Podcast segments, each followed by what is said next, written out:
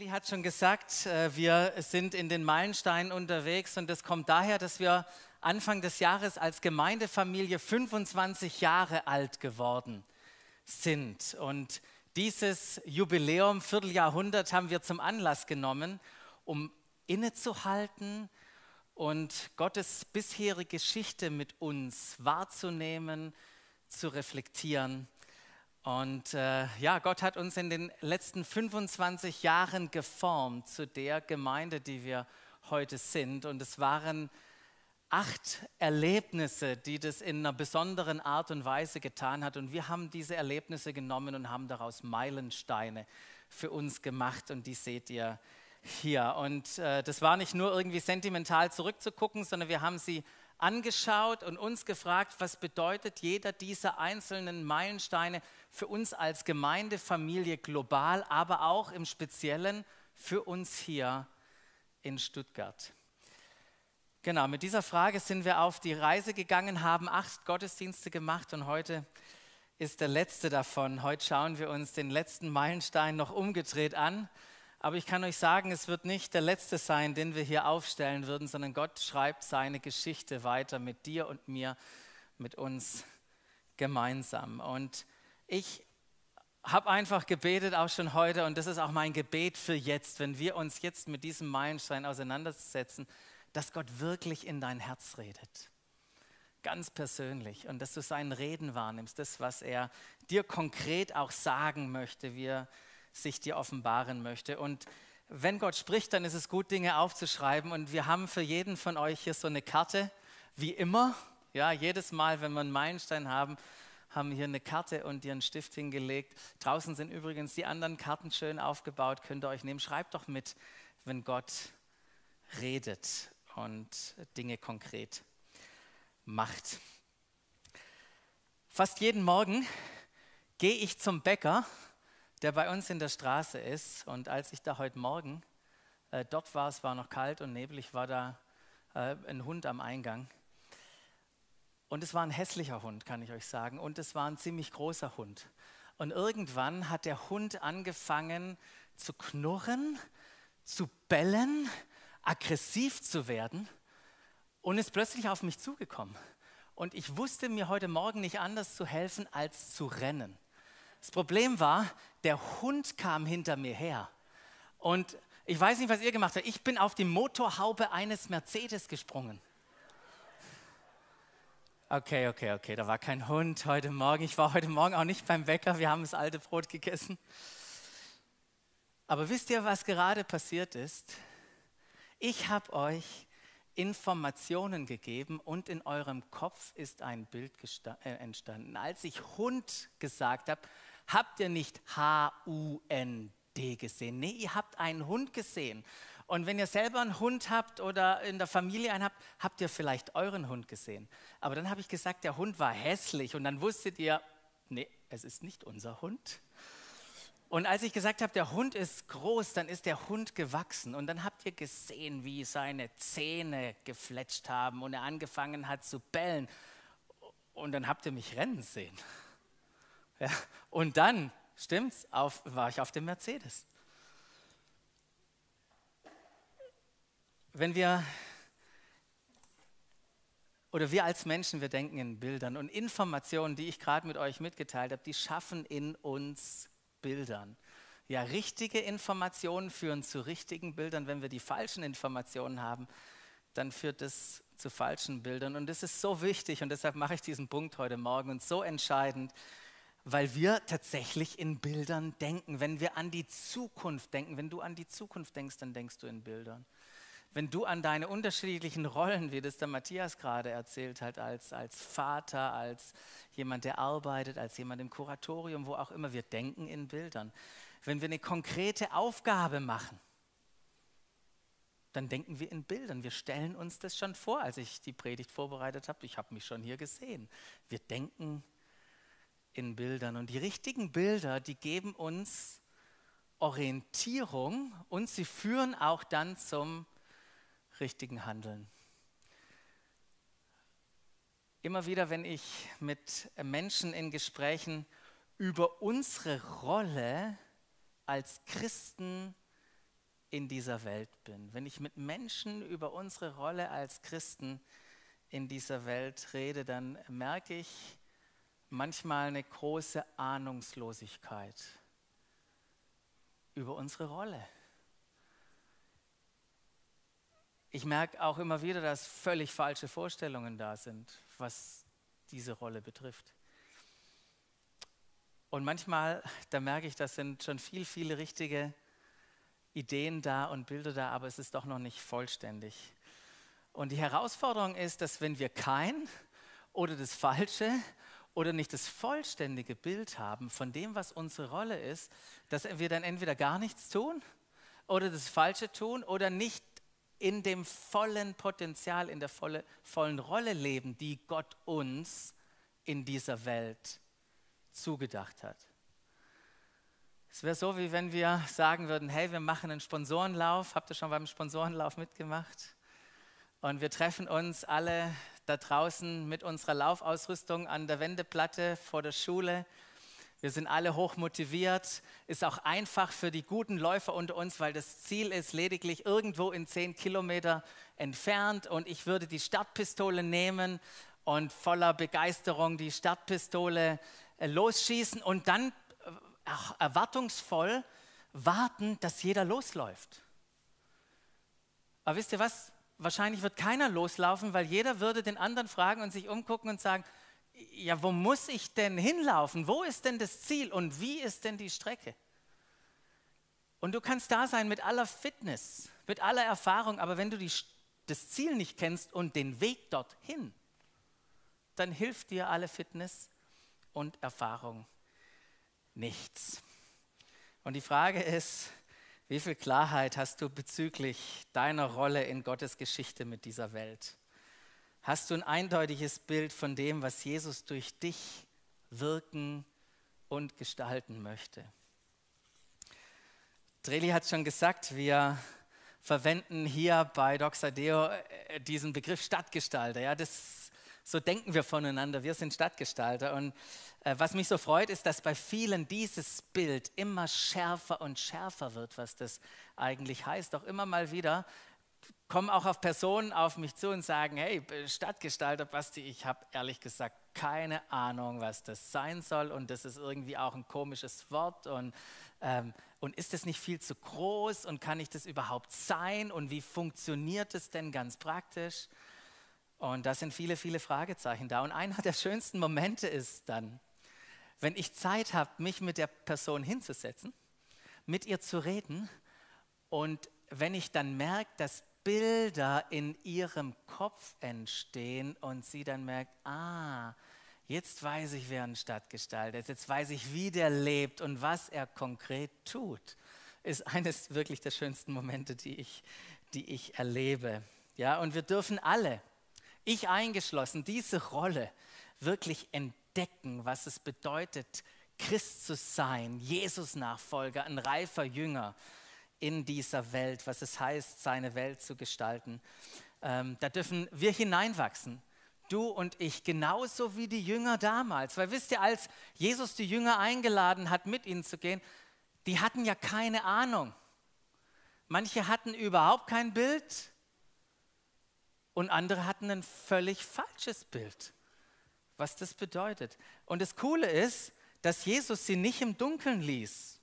Ganz im Gegenteil. Jesus war sehr klar und eindeutig auf seine Mission und auf seine Rolle und ihre Rolle in dieser Welt. Er begann seine Einladung an die Jünger mit einem klaren Ziel. Hat nicht gesagt, komm doch mal mit und dann schauen wir mal. Nee, er hat gesagt, folgt mir nach, ich mache euch zu Menschenfischern. Folgt mir nach, schaut mir zu, beobachtet mich. Warum? Weil ihr sollt und könnt und werdet genau das Gleiche tun, was ich tue. So ist er angetreten.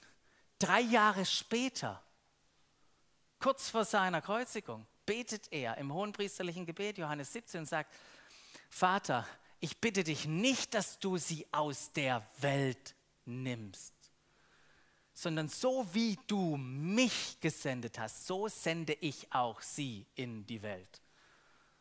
So, Jesus ging ans Kreuz danach. Nach der Auferstehung. in der ersten Begegnung mit seinen Jüngern, was macht er? Er erinnert sie wieder genau an das und sagt, Friede sei mit euch, wie der Vater mich gesandt hat, so sende ich jeden von euch, euch und alle, die durch euch an mich glauben. Das sind übrigens wir. Wir sind gesandt durch Jesus in diese Welt. Und warum sind wir gesandt? Oder genauer gesagt und gefragt, mit welcher Mission wurde Jesus in diese Welt gesandt und sind nun auch wir gesandt? Und nur noch mal zur Erinnerung, warum Jesus da war, warum wir da sind. Er kam, um die gute Botschaft des Reiches Gottes zu verkündigen und das Reich Gottes erlebbar, sichtbar, spürbar, erfahrbar mitten in dieser Welt zu machen.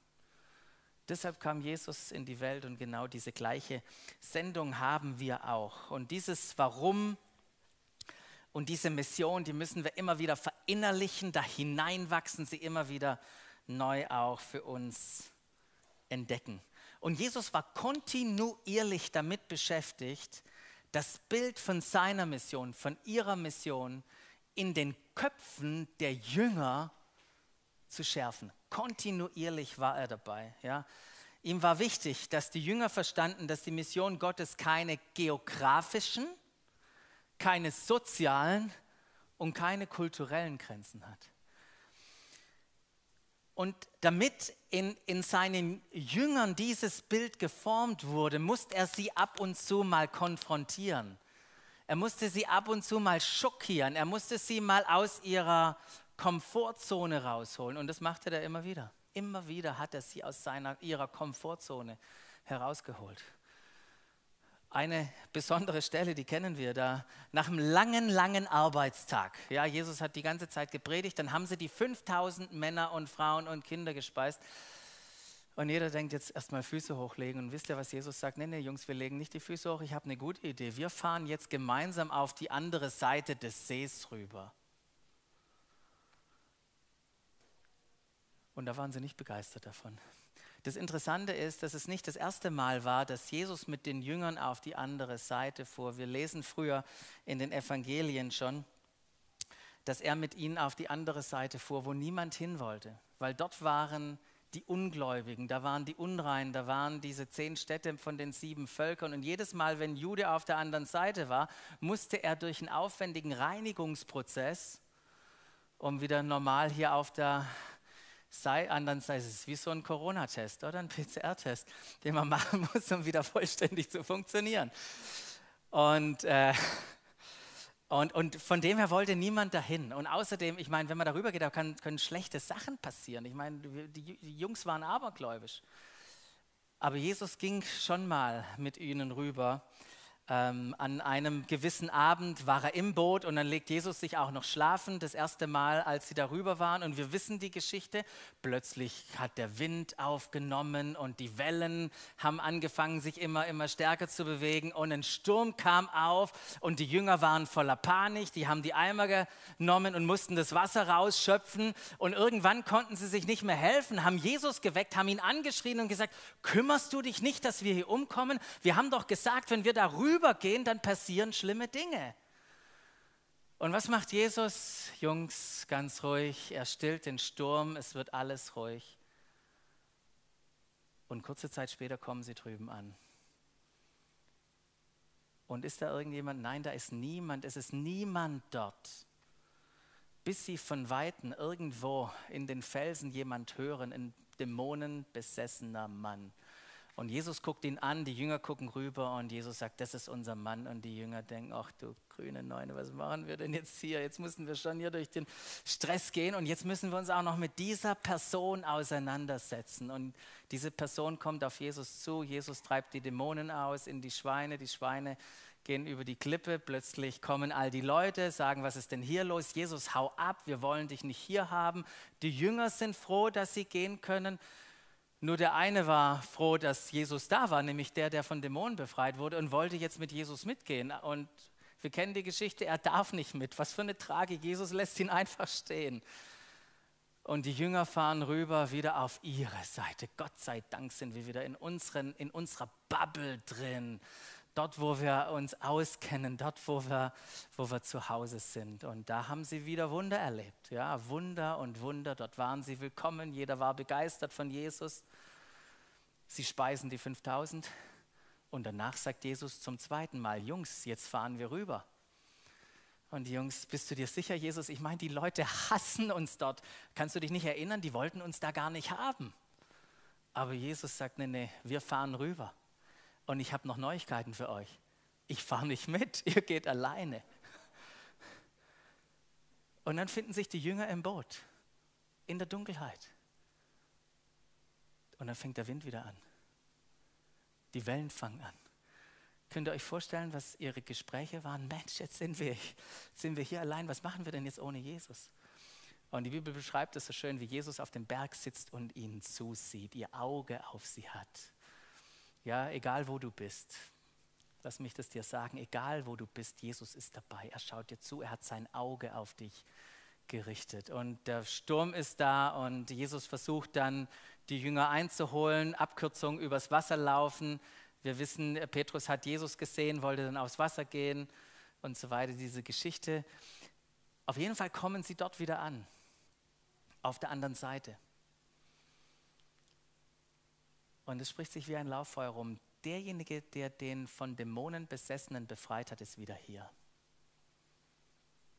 Und auf einmal kommen 4000 Menschen zusammen. Und Jesus lehrt sie, genau wie auf der anderen Seite. Und dann haben sie Hunger, genau wie auf der anderen Seite. Und was macht Jesus? Er gibt ihnen zu essen durch seine Jünger, genau wie auf der anderen Seite. Das, was Jesus hier seinen Jüngern deutlich machen wollte, das Bild, was er ihnen geben wollte, ich wirke nicht nur auf unserer Seite, in unserer Bubble, in unserem Zuhause, ich wirke überall. Überall. Ich bin das Brot des Lebens und ich bin für jeden Menschen gekommen. Es gibt keine kulturelle, keine geografische, keine soziale Grenze für mich bin für alle da und für alle gekommen.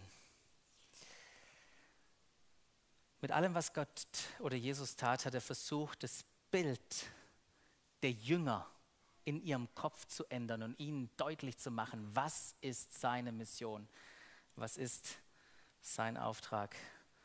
Ja, Gott wirkt heute wie damals. Natürlich auf unserer Seite wenn wir zusammenkommen, wenn wir miteinander beten, eins zu eins, in unseren Gruppen, auch heute Morgen hier im Gottesdienst, ja, er wirkt hier. Aber nicht nur hier. Er hat ein, eine Sehnsucht, auch auf der anderen Seite zu wirken. Ja, in unseren Familien, in unseren Arbeitsplätzen, in unseren Nachbarschaften, in, den, in allen Orten, wo er uns gepflanzt hat, dürfen wir aufblühen, dürfen wir dürfen wir mit seinem Wirken und seinem Wundern, seinen Wundern rechnen. Wisst ihr, Jesus war nicht dualistisch und hat gesagt, ja, hier sind wir gerade mal in der Gemeinde unterwegs und da sind wir irgendwie im Alltag unterwegs. Nee, Jesus hat integriert gedacht, er hat die Dinge zusammengebracht. Und ich habe das mal so reflektiert, äh, in diesen drei Jahren, in denen Jesus unterwegs war, in denen er gewirkt hat, in denen er Wunder vollbracht hat, was hat er denn da getan? Ähm, das Erste, was mir eingefallen ist, ist, dass Wunder dringend nötig waren, weil Jesus in eine Welt gesandt wurde, in eine Welt hineinkam, in den Menschen weit, weit, weit weg von Gott waren.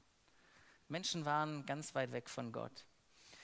Und die allermeisten Menschen, mit denen er Berührung hatte, mit denen er gesprochen hat, mit denen er sich auseinandergesetzt hat, die sind zu einem wahren und echten Glauben an ihn gekommen. Sie haben Jesus als sie ihn gesehen haben und erlebt haben, als diesen Sohn Gottes anerkannt. Sie hatten diese Offenbarung und wussten, wow, durch ihn bin ich gerecht, durch diesen Glauben, der er mir schenkt, finde ich ein Zuhause, ich bin angekommen in einer Beziehung mit Gott, in einem Zuhause. Und, und dieses Spektrum, ich habe das mal aufgeschrieben, das reicht ja ziemlich weit von, von einem, einem religiösen Führer wie Nikodemus, bis hin zum römischen Hauptmann, von einem Zöllner Matthäus bis hin zu der Samariterin am Jakobsbrunnen. All diese Menschen haben durch den Glauben zu Hause gefunden. Jesus kam nicht nur in eine Welt, die weit, weit weg von Gott entfernt war. Jesus kam auch in eine Welt, die ganz viel von Ausgrenzung, von Armut, von Spaltung, von Krankheit, von Beziehungszerbrüchen geprägt war. Und Personen wie, wie die Ehebrecherin, wie die blutflüssige Frau, die Aussätzigen, die Blinden oder, oder jemand wie Simon der Zelot, auch der mit Jesus unterwegs war, der hat durch Jesus erlebt, wie die Liebe Gottes Heilung bringt. Heilung von Krankheit, von Isolation, von Einsamkeit, von Süchten und auch Heilung in Beziehung. Das haben Menschen erlebt, haben die Liebe Gottes erlebt. Und Jesus kam in eine Welt, in der in unterschiedlichen Bereichen Zerbrochenheit herrschte. Wisst ihr, Synagoge war nur noch ein religiöses System. Politik war Macht und Gewalt. Nicht dazu da, den Menschen zu dienen. Wirtschaft war oft Leute auszubeuten. Hier die Herren da die Tagelöhner und hoffentlich finden sie einen Job am Tag. Sonst wird nämlich gehungert. Das war das System. Und Personen wie, und da ist mir natürlich gleich der Zachäus eingefallen. Zachäus erlebte durch Jesus Gnade und Hoffnung und wurde selber zu einem Instrument der Hoffnung, der seine Welt verändert hat.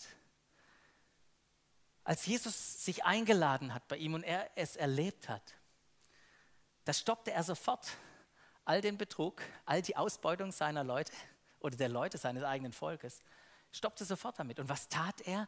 Er bezahlte die Schulden zurück, aber nicht nur das, er gab so großzügig, wie man sich es gar nicht vorstellen kann.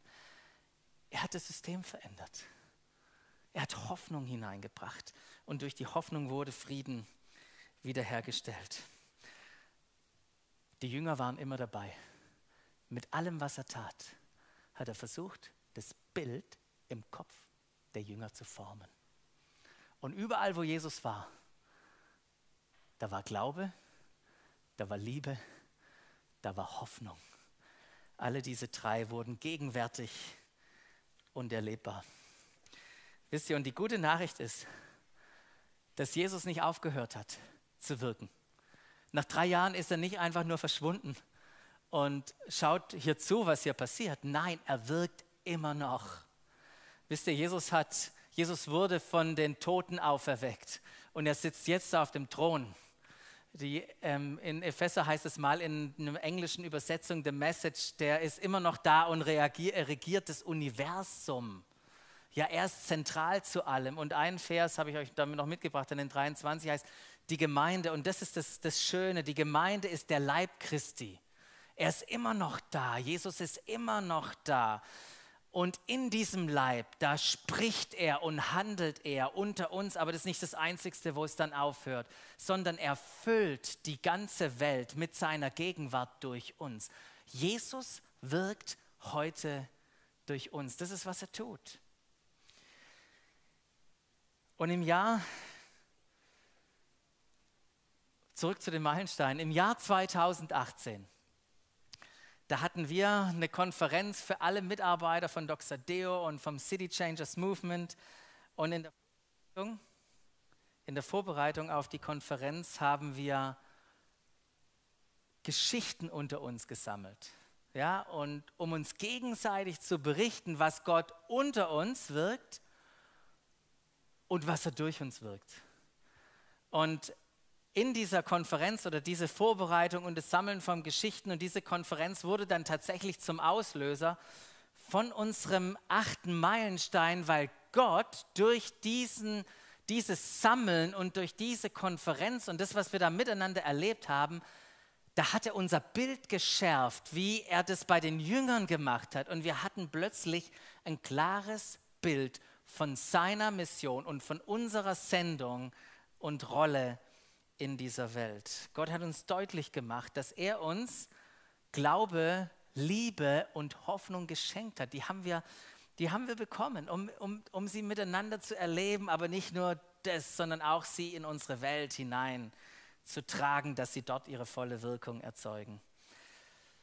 Und so hatten wir eben nicht nur Klarheit über unser Ziel, über unsere Mission, wir hatten auch eine stärkere Klarheit über diese Strecke, den Laufweg für die Läufer. Ihr denkt an das Bild, wie wir das Ziel erreichen können. Ein klareres Bild, wie wir dorthin kommen und Gottes Absichten, was seine Absichten mit uns sind. Und deshalb haben wir diesen Meilenstein, haben wir dann missionale Intention genannt. Und das ist so kompliziert, dass man da zwei Steine braucht. Und jetzt denkt ihr, ging das auch nicht anders? Ja, aber es muss ja mit den M's funktionieren. Und wenn ihr bessere Ideen habt, dann könnt ihr gerne zu mir, äh, mit mir reden. Aber wir haben es missionale Intention genannt, weil wir da Gottes Absichten da drin entdeckt haben. Ja, äh, lasst euch da nicht stören. Verpasst nicht, was dahinter steckt. Was dahinter steht, nämlich Jesus sendet uns jeden Tag mit Intention, mit einer Absicht, mit einem klaren Bild in die gleiche Welt, in exakt die gleiche Welt, wie er gesandt wurde. Genau in die gleiche Welt sendet er uns, wie er gesandt wurde. In eine Welt, zumindest bei uns, wo Menschen sich immer weiter und weiter von Gott entfernen. In diese Welt sind wir gesandt. Wir sind in, einer, in eine Welt gesandt, in der Menschen sehr stark, ausgelöst durch die, den, den Zusammenbruch von Familie, Einsamkeit und Isolation, Abhängigkeiten, ähm, Süchte, Ablehnung, all, all das erleben, wo einfach so viele Familien zerbrechen. Und wir sind in eine Welt gesandt, wo in den unterschiedlichen Gesellschaftsbereichen systemische Zerbrochenheit vorherrscht, weil wir nicht mehr die Gedanken und die Absichten Gottes darin verfolgen, sondern andere Absichten in Bereichen wie Wirtschaft und Politik und Medien und Kunst und Bildung und Soziales und den Sport und die Kirche mal nicht ausgenommen. Viel Zerbrochenheit auch in der Kirche. Und die Frage ist, was machen wir, wenn wir uns dieser Welt gegenüber sehen? Was macht es mit uns? Lassen wir uns davon bewegen? Sind wir gleichgültig? Und ich möchte euch ähm, nochmal diese gewaltige Aussage dieses Missiologen David Bosch und äh, Jürgen Moltmann hat es auch gesagt. Ähm, diese Aussage, die schenkt uns eine unglaubliche Perspektive, auch immer wenn wir, wenn wir diese Welt sehen. Da heißt es, die Gemeinde hat keine Mission, sondern Gottes Mission hat eine Gemeinde. Gott tut hier etwas und er benutzt uns. Und das ist eine unglaubliche Perspektive. Er benutzt dich, er benutzt mich darin. Und, und diese Aussage, die hat uns oder die macht uns, alle, die wir hier sind oder die hier dazugehören, macht uns zu einer Family on Mission, so sagen wir das, eine Familie mit Mission. Und äh, das Banner, wenn ihr die Treppe runterkommt, wir stellen das auf, damit wir euch und damit wir uns jeden Sonntag daran erinnern. Deshalb sind wir hier. Wir sind eine Family on Mission. Dazu da, Gottes Mission in dieser Welt umzusetzen. Und, und gleichzeitig haben wir neben dem Banner im Foyer diese Karte heute. Family on Mission. Wir wollen dich daran erinnern, aber nicht nur die Karte. Wir haben auch noch was Kleines hier, wo es schon Rätselraten gab. Was ist wohl darin in diesem kleinen Fläschchen, das wir heute Morgen für dich haben, als Erinnerung? Als Erinnerung. Und äh, das ist tatsächlich, in, in, vielleicht haben es manche schon probiert und festgestellt, es ist Salz. Salz als Erinnerung war jetzt nicht so ganz so schwer äh, rauszukriegen, was da drin steckt. Aber das soll, soll euch erinnern. Erinnern an die Worte, hoppala, erinnern an die Worte Oh, super, es zerbricht nicht. Ähm, erinnern an die Worte, die Jesus uns allen zuspricht. Wisst ihr, was er sagt zu uns? Ihr seid das Salz der Erde. Ihr seid das Salz der Erde. Die Lisa und der Armin und der Risal und der Markus und äh, jeder Einzelne, ihr seid das Salz der Erde. Und mich fasziniert total diese drei primären Funktionen von Salz. Ich kam gerade aus Südafrika, da isst man Biltong, also getrocknetes Fleisch oder auch getrockneten Fisch, da tut man Salz drauf und dann merkt ihr die erste, die erste äh, Funktion von Salz, es konserviert. Es, es lässt etwas Bestand haben. Die, das, das Fleisch geht nicht kaputt, der Fisch geht nicht kaputt, weil er konserviert ist. Und es ist ein, ein, ein wunderbares äh, Bild für Glaube. Glaube, der etwas, das verloren und kaputt gehen könnte, plötzlich Bestand reinbringt, eine Ewigkeitsperspektive aus, ähm, eine Ewigkeitsperspektive damit reinbringt. Und das ist wirklich mein Wunsch. Mein Wunsch ist durch uns als Salz, wenn wir mit den Menschen in Berührung kommen, dass sie anfangen zu glauben, dass sie konserviert werden für die Ewigkeit. Und vielleicht seid ihr reingekommen heute schon und habt dieses Banner da über dem, dem Treppenabgang gesehen, Weihnachten neu erleben. Das ist eine bundesweite äh, deutschsprachige Kampagne oder Deutschland deutschsprachig weitige Kampagne. Ähm, und wir haben da letztes Jahr schon mitgemacht und ähm, und das ist einfach eine wunderbare Chance für dich und für mich, Leute aus unserer Nachbarschaft, Leute aus unserer Familie, Leute in unserem Kontext einzuladen, sagen, komm doch mal mit erleb doch mal Weihnachten mit uns. Wir, wir, wir, wollen dich herzlich einladen. Da draußen liegen auch ein paar Karten, liegt auch ein Buch von der Kampagne. Viele haben das ja schon letztes Jahr weggeschenkt. Einfach nur mal als Erinnerung, weil in zwei Wochen ist tatsächlich schon erster Advent und es geht los mit Weihnachten.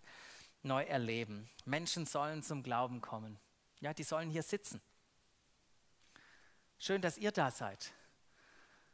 Aber ich wünsche mir so sehr und ich hoffe, das ist auch dein Wunsch, dass hier Menschen sitzen, die Jesus noch nicht kennen und Jesus kennenlernen. Die zweite Funktion von Salz ist, dass es antiseptisch wirkt. Ich weiß nicht, ob ihr schon mal am Toten Meer wart. Ich war da schon zweimal, äh, hatte beides Mal den Glückstreffer, dass ich eine kleine Wunde hatte und habe mich dann da reingetraut. Ich hab, äh, kann euch sagen, es brennt. Es brennt. Es brennt euch den Bobo weg.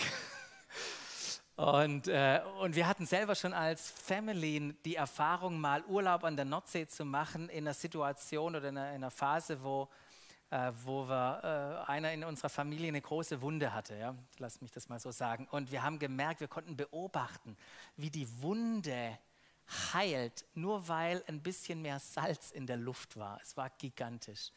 Und, und, und stellt euch diese Wirkung vor. Und das ist, ist wirklich mein Wunsch, dass dieser Schmerz, diese Wunde, die da ist, diese Wunden, die da sind bei den Menschen, dass sie geheilt werden, dass Menschen und Familien heil werden. Das ist unsere Rolle. Ja, wir sind dieses Salz. Wenn wir mit Menschen in Berührung kommen, dann wünsche ich mir das ähm, so sehr, dass Menschen die Liebe Gottes erfahren. Und das dritte, dritte von, äh, die dritte Wirkung von Salz ist, dass es Geschmack hervorbringt. Ja, bei uns gibt es heute Spaghetti. Also Spaghetti gibt es nachher. Und äh, um die Spaghetti zu machen, muss man äh, Wasser kochen. Und öfters, wenn es irgendwie, wenn Lissy unterwegs ist, schreibt sie mir noch schön, hey, stell schon mal Nudelwasser auf. Und ich stelle dann gehorsam, brav, stelle ich die, das Nudelwasser auf und es kocht und Lissy kommt und schmeißt das Nudelwasser, äh, die Nudeln in das Wasser und dann sagt sie, hey, es ist Essen, wir sitzen alle schön am Tisch, wir nehmen die erste Gabel Spaghetti und einer sagt, das schmeckt danach gar nichts. Hast du das Salz vergessen? Ja, das Salz macht man rein, wenn das Wasser kocht, oder? Aber andere sehen das unterschiedlich. Und, äh, aber das ist das, was, was Salz tut. Es bringt den Geschmack hervor. Es bekräftigt das Gute, was schon da ist. Und das ist das Gleiche mit Hoffnung. Hoffnung bringt das Gute hervor, was schon in den Gesellschaftsbereichen drin ist. Es bringt den Geschmack Gottes hervor. Und das ist, was wir erleben dürfen, auch wenn wir als Salz in Berührung mit unserer Welt kommen, da wo Gott dich hingestellt hat, ich weiß nicht genau wo, sei es in Finanzen oder äh, oder in, in der Forschung oder in der Bildung oder in, in der Kunst äh, sehe ich hier in ganz unterschiedlichen Gesellschaftsbereichen hat Gott uns hineingestellt und wir dürfen dort ein Christuszentriertes Denken, seine Perspektiven mit hineintragen. Ihr seid das Salz der Erde. Und dann macht Jesus aber ein, ein, eine, äh, gleich nochmal so eine warnende Aussage und sagt, wenn aber das Salz seine Kraft verliert womit soll man dann noch salzen? Wenn das Salz seine Kraft verliert, womit soll man dann noch salzen? Wisst ihr, wann wir keine Kraft haben oder unsere Kraft verlieren? Zwei Punkte. Erstens geschieht es dann, wenn wir kein klares Bild haben oder es verlieren. Wenn wir kein klares Bild haben oder es verlieren, wenn wir völlig verpassen, dass das Salz mit den Menschen in dieser Welt in Berührung kommt. Wenn wir diese Perspektive verlieren, wenn wir vergessen, auch was Christus uns geschenkt hat, um ihn in dieser Welt sichtbar und erlebbar zu machen. Wenn wir vergessen, dass wir einen Auftrag haben, Glaube, Liebe und Hoffnung in unsere Welt zu tragen, dann, wenn wir nicht mehr mit dieser Welt in Berührung kommen, wenn wir in unserer Bubble leben, dann verliert dieses Salz an Kraft, dann ist es kraftlos. Es muss mit Fleisch in Kontakt kommen, es muss mit dieser Welt in Kontakt kommen. Und, und wir haben jetzt nicht die Zeit, äh, Glaube, Liebe, Hoffnung, das zu entfalten, aber ich kann euch versprechen, in den nächsten drei Jahren werden wir uns Zeit nehmen, um Glaube, Liebe und Hoffnung wirklich zu entdecken. Was steckt da drin und wie kann das konkret aussehen, dass wir das in unsere Welt hineinbringen. Das Zweite, warum wir unsere Kraft verlieren, ist, wenn wir Glaube, Liebe, Hoffnung lediglich als eine Aufgabe nur noch sehen und es versuchen aus uns selbst herauszutun. Dann verlieren wir unsere Kraft. Wenn das zur Aufgabe wird, wenn wir selber versuchen, haben wir, werden wir keine Kraft haben, wird nichts da passieren, wenn wir mit dieser Welt in Kontakt kommen. Es geht, geht bei Glaube, Liebe, Hoffnung nicht darum, irgendetwas zu leisten, sondern sich Gott zur Verfügung zu stellen. Darum geht es und sich antreiben zu lassen, motiviert zu sein von der Leidenschaft von ihm, von seiner Liebe und von dem Wissen, wow, was hat er alles für uns vollbracht. Ich habe angefangen mit diesen Worten, wo Jesus gesagt hat, ich sende euch in diese Welt, wie mich der Vater gesandt hat. Und dieses Wie ist entscheidend. Weil Jesus wurde durch den Vater in der Kraft des Heiligen Geistes gesendet. Und ich möchte dich so einladen und herausfordern, es nicht selber zu probieren, sondern dich von der Kraft Gottes, vom Heiligen Geist gebrauchen zu lassen, überall dort, wo du bist. Wir brauchen ihn. Ja, Gott fordert uns nicht dazu auf, das Unmögliche zu tun, er fordert uns auf, das Mögliche zu tun und uns einfach ihm zu zur Verfügung stellen zu lassen. Und etwas sehr Wichtiges, auch wenn wir uns aufmachen, Glaube, Liebe und unsere Hoffnung in die Welt zu tragen, ich kann euch sagen, das garantiere ich dir, es wird nicht immer klappen. Wir werden scheitern. Wir werden sowas manchmal auf die Nase fliegen wenn wir von unserem Glauben berichten, wenn wir versuchen, anderen Menschen zu helfen, wenn wir große Ideen für unseren Gesellschaftsbereich haben. Wir werden auf die Nase fliegen. Aber wisst ihr was? Die Jünger sind auch auf die Nase geflogen. Die sind rausgegangen, Jesus hat sie gesandt und sie kamen wieder und haben gesagt, Jesus, wir wissen nicht, wie es funktioniert. Und er hat diesen Moment genommen und gesagt, ah, das ist ein guter Punkt, jetzt darüber ins Gespräch zu kommen. Und ich möchte euch einladen, Nicht nur über eure Erfolge zu reden, nicht nur dann drüber zu reden, wenn es funktioniert. Ich möchte uns einladen, über unser Scheitern zu reden. Wenn wir von Jesus versuchen zu erzählen und niemand interessiert es. Ja, diese Sachen, lasst uns auch über das Scheitern miteinander ins Gespräch kommen. Ähm, wir dürfen und sollten darüber auch reden und dann dadurch wachsen als wirklich diese Family und Mission, die dazu da ist, Glaube, Liebe und Hoffnung in unsere Welt zu tragen.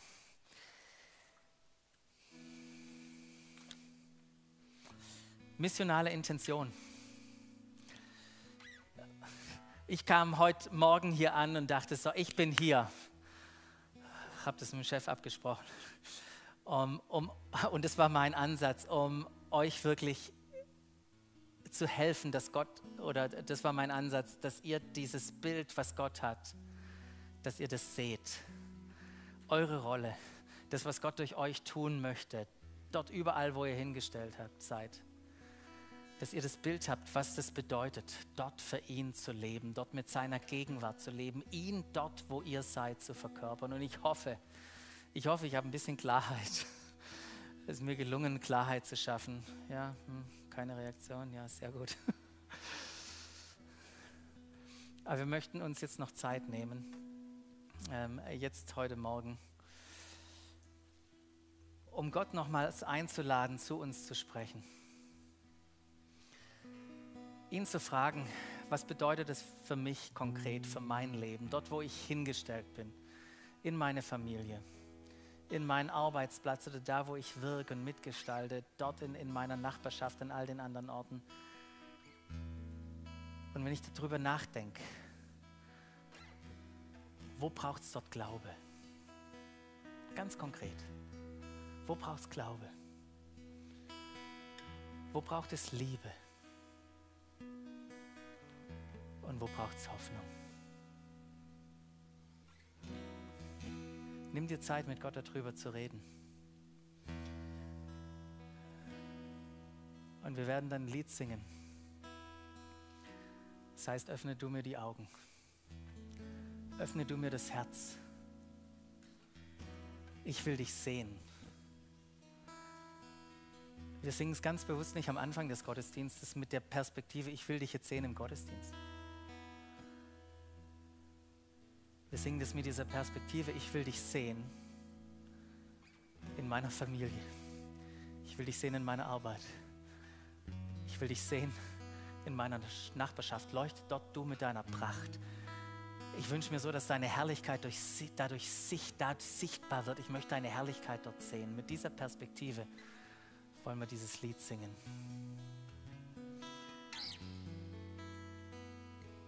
Und wenn du konkret Dinge auf deinem Zettel hast und jetzt aufgeschrieben hast für deine Familie, für deine Nachbarschaft, für deinen Arbeitsplatz und du sagst, genauso wie der Matthias heute Morgen, ich möchte jemand, dass jemand für mich heute Morgen betet, dass er mich segnet und dass er mich sendet, dann möchte ich dich einladen, einfach darüber auf diese Seite zu gehen. Das sind nachher ein paar von unseren Leitern und werden dann einfach für dich äh, beten, dich segnen und dich senden dazu. Herr, öffne du mir die Augen. Ich will dich sehen.